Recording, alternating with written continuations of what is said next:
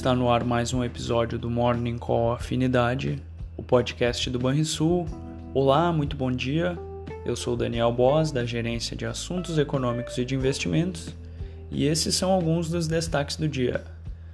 Fevereiro começa misto para os mercados globais. Na Ásia, o comportamento das bolsas é tímido, devido ainda à chegada do ano do tigre. Enquanto isso, os futuros norte-americanos operam em baixas moderadas, à medida que a economia global volta a mostrar sinais de recuperação e a variante Omicron começa a perder força. Na Europa, os mercados avançam, com destaque para o setor financeiro. Os preços do petróleo tiveram uma nova alta na segunda-feira e, além disso, a maior alta mensal em quase um ano. No entanto, hoje a commodity recua. As questões ligadas à crise no leste europeu e no Oriente Médio seguem como principal motor para essa aceleração do óleo. O mundo torce para uma solução rápida e pacífica entre as nações, para que o ímpeto e as energias sejam gastas com a retomada da atividade econômica.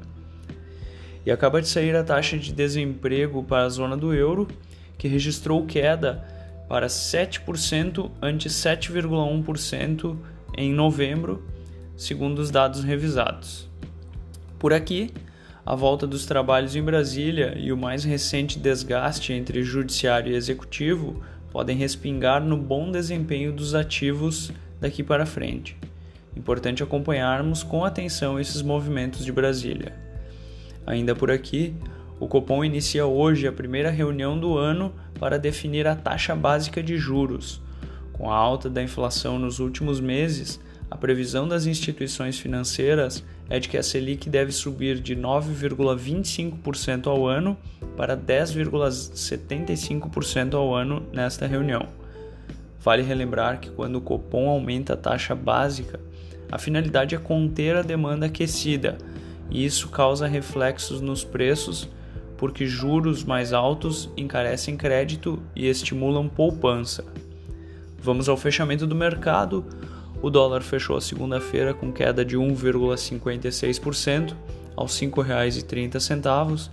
O Ibovespa registrou avanço de 0,21% aos 112.144 pontos e o S&P 500 subiu 1,89% aos 4.516 pontos.